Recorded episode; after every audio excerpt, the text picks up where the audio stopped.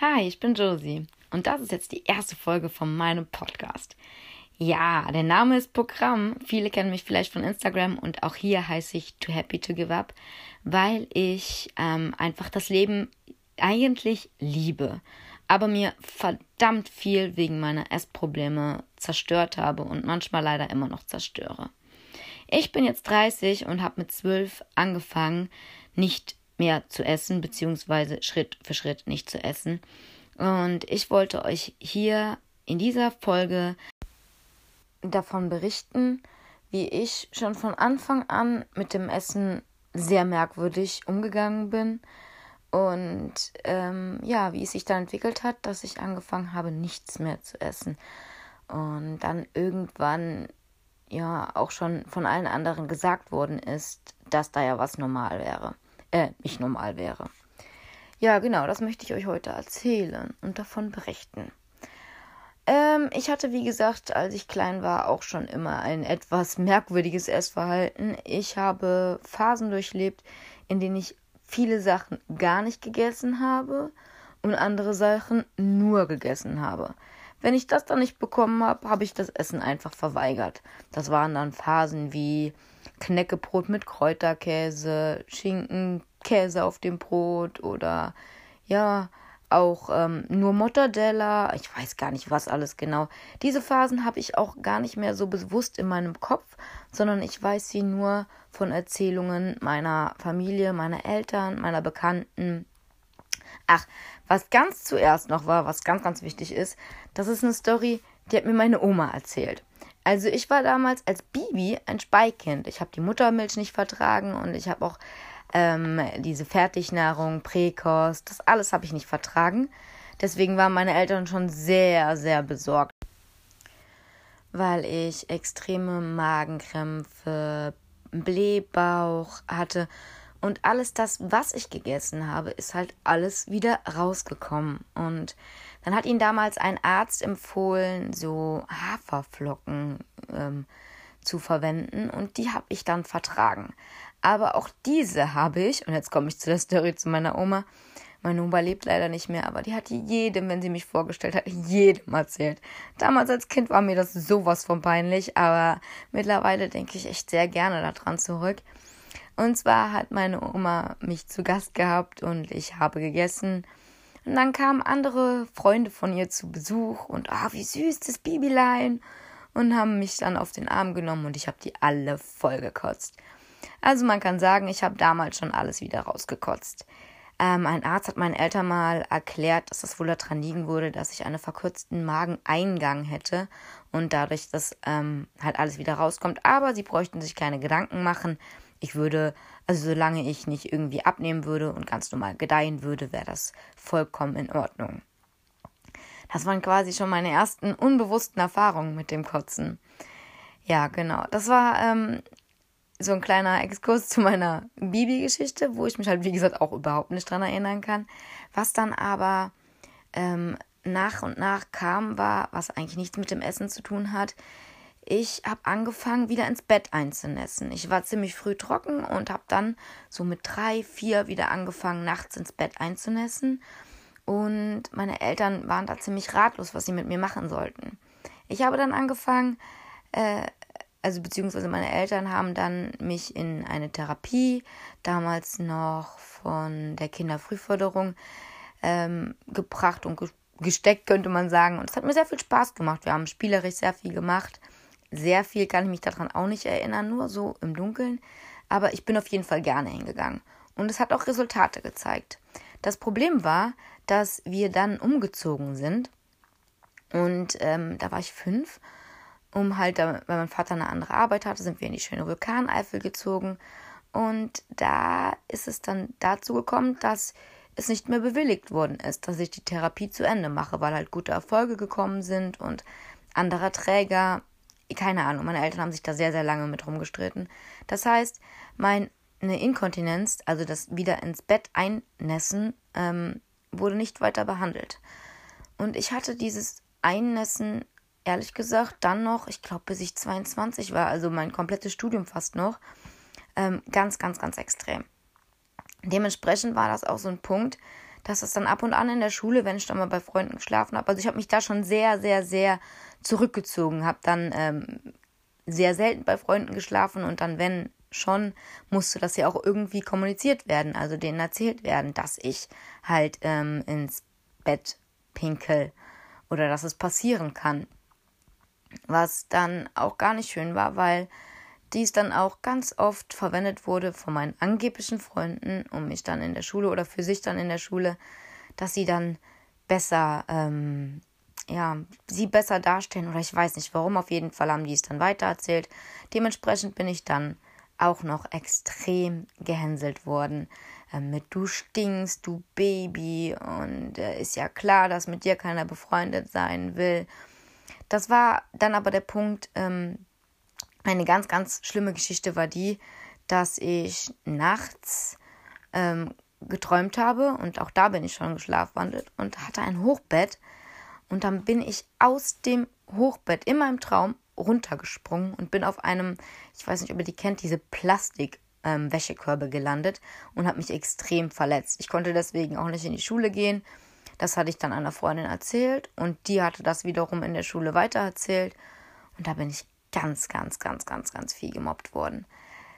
Das ist aber nicht der einzigste Grund, warum ich gemobbt worden bin. Ich bin auch gemobbt worden, weil ich halt übergewichtig war. Nicht besonders viel, sondern eher so dieses Normale, wenn man langsam den Übergang hat, um ähm, fraulich zu werden. Ich hatte sehr früh, also mit neun schon den Ansatz erster Brüste. Und ich bin dann ähm, auch mit neun wegen dieser sekundären Inkontinenz in, äh, eine, in eine Klinik, in eine ähm, Kurklinik geschickt worden. Da war aber dann auch der Fehler, für mich wurden nur drei Wochen bewilligt und alle anderen hatten sechs Wochen. Das heißt, ich bin erst im Nachhinein dazugestoßen. Und so wirklich auf dieses Einnässen wurde gar nicht eingegangen, sondern diese Leute da haben mich auf Diät gesetzt, haben mir gesagt, dass das alles nicht so toll wäre, wie ich denn aussehen würde. Ich habe das da noch gar nicht so wirklich wahrgenommen, aber ich habe schon gemerkt, dass ich halt wieder ausgeschlossen war. Ausgeschlossen, weil ich da einige Dinge nicht essen durfte, einen speziellen Essensplan hatte, die anderen haben sich Kinoabende gemacht und ich durfte wieder nichts essen. In der Klinik hingegen bin ich äh, von meiner Gruppe, ich weiß es gar nicht mehr genau, ich bin auf jeden Fall auch gehänselt worden, aber ich war auch sehr gut integriert. Also ich hatte da so meine Gruppe, mit der ich sehr, sehr gut integriert war. Und bei den anderen bin ich dann wieder, ähm, aber dieses Mal, weil ich zu dick war. Oder weil halt suggeriert wurde, denen Kindern suggeriert wurde, dass ich so dick war, gehänselt worden. Ich bin aber sehr glücklich nach der Klinik wieder nach Hause gekommen und ähm, habe da auch sehr meiner Schule äh, sehr, sehr viel von berichtet und war sehr, sehr ja, zufrieden eigentlich. Aber im Prinzip hatte sich da nichts geändert, außer dass ich mein Essverhalten in Frage gestellt habe. Aber das hat sich alles ziemlich verlaufen, ähm, bis ich dann elf, zwölf war. Da hatte ich eine, äh, ja, eine Magen-Darm-Infektion. Elf war das, genau hatte eine Magen-Darm-Infektion, wo ich nichts essen konnte.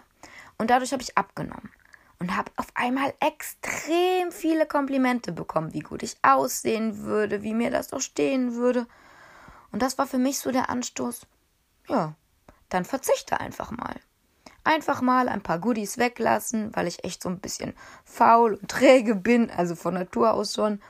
Und ähm, einfach ein bisschen mehr bewegen, ein paar Sachen. Ich habe früher sehr, sehr gerne so Zimtchips, Cinni-Minis, diese, ja, gegessen, äh, diese Kelloggs-artigen Dinger. Die habe ich dann, war ich noch ganz genau weggelassen und ähm, ja, habe dann immer weniger gegessen, habe Mahlzeiten ausgelassen, die Sachen. Ich bin auch alleine aufgestanden, in der Schule habe ich schon mal gar nichts mehr gegessen und habe mir auch gar nichts mitgenommen. Und wenn dann doch meine Eltern mal was mitgenommen haben, habe ich es einfach weggeschmissen oder in der Brotdose schimmeln lassen ziemlich eklig, dieser Gestand. Ich weiß nicht, ob einige von euch das auch kennen, wenn man dann so nach den Sommerferien auf einmal seine Schultasche wieder packt und dann so etwas schon Lebendes wieder rausholt. Naja, auf jeden Fall ähm, hat das alles sehr, sehr gut funktioniert. Dann kamen verschiedenste Phasen, die werde ich euch aber in einer anderen Episode ähm, erzählen. Und ähm, ja, äh, verschiedensten Phasen von Nicht-Essen, Essen, oder äh, ja, verzichten einfach. Ich habe immer mehr abgenommen und immer mehr Komplimente bekommen. Ich war aber zur damaligen Zeit auch nochmal in Therapie, weil äh, mit 10 wurde dann wegen der Inkontinenz nochmal eine Kinder- und Jugendtherapie bewilligt und da habe ich dann angefangen. Und dieser Therapeut hat sich auch mit Essstörungen besch beschäftigt. Und bei mir in der Klasse zufälligerweise war ein Mädchen, mit dem ich damals eigentlich gar nicht viel zu tun hatte, was ähm, meiner Meinung nach schon damals wunderschön war, die damals eine perfekte Figur hatte, super lange Haare. Die war super gut in der Schule, sehr, sehr ehrgeizig. Und ähm, dieses Mädchen war auch bei diesem ähm, Mann im Nachhinein, weil sie eine ganz extreme Magersucht hatte, eine lebensbedrohliche Magersucht. Und diese lebensbedrohliche Magersucht, ja, hat mich nicht abgeschreckt, weil ich das gar nicht gesehen habe, dass ich genauso wie sie angefangen habe. Egal, wenn mir das jemand erzählt hat oder nicht erzählt hat, ja, langsam ist aber gut und ich kann dir doch was von mir abgeben. Dieser Spruch geht übrigens gar nicht, Leute. Wenn ihr einer Essgestörten sagt, die unbedingt dünn sein will, oh, du hast so viel abgenommen und ich habe so viel drauf, ich kann dir doch was von mir geben. Hallo, was denkt sie dann? Sie denkt dann, ey, hallo? Ich soll zunehmen und alle anderen wollen dünn sein. Was ist denn bitte falsch mit euch? Also auch wenn ihr das nur lieb meint, versucht euch diesen Spruch zu verkneifen. Der geht wirklich nicht.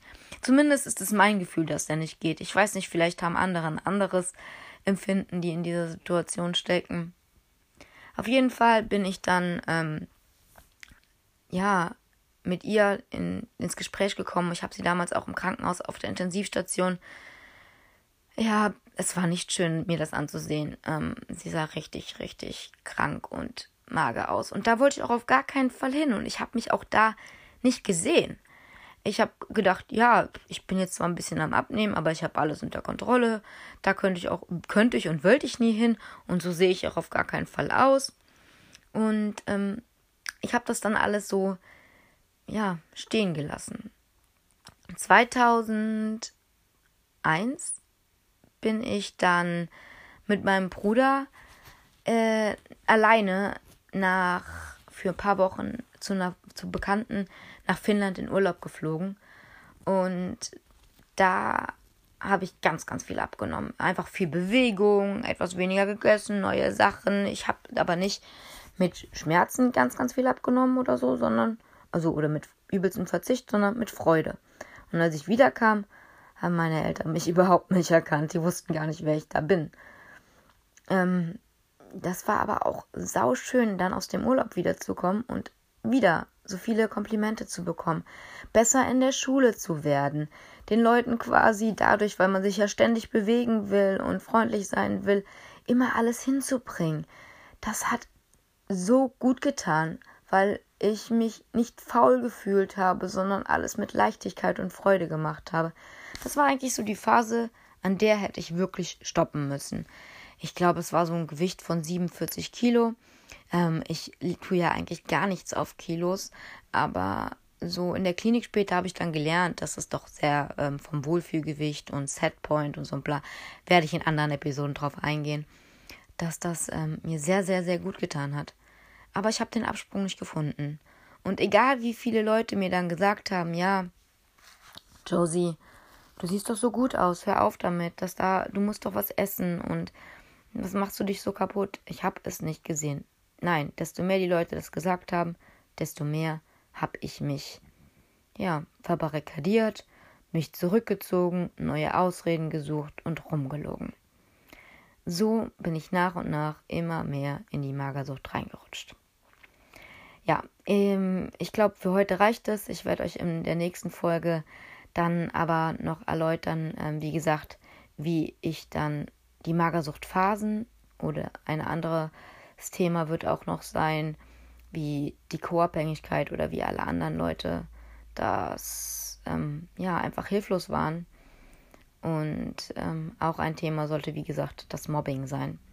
Wie ich gemobbt worden bin, aber wie ich auch extrem gemobbt habe. Okay, ich danke euch erstmal, dass ihr mir zugehört habt und ich weiß überhaupt nicht, wie sich das anhört. Ich bin echt gespannt, wenn ich es mir gleich anhören werde. Ich wünsche euch jetzt erstmal einen super schönen Tag oder egal was ihr macht, verbringt die Stunden toll und ähm, ja, genießt das Leben einfach. Ich würde sagen, wir hören und stören uns. Ich freue mich. Bis dann. Ciao, ciao.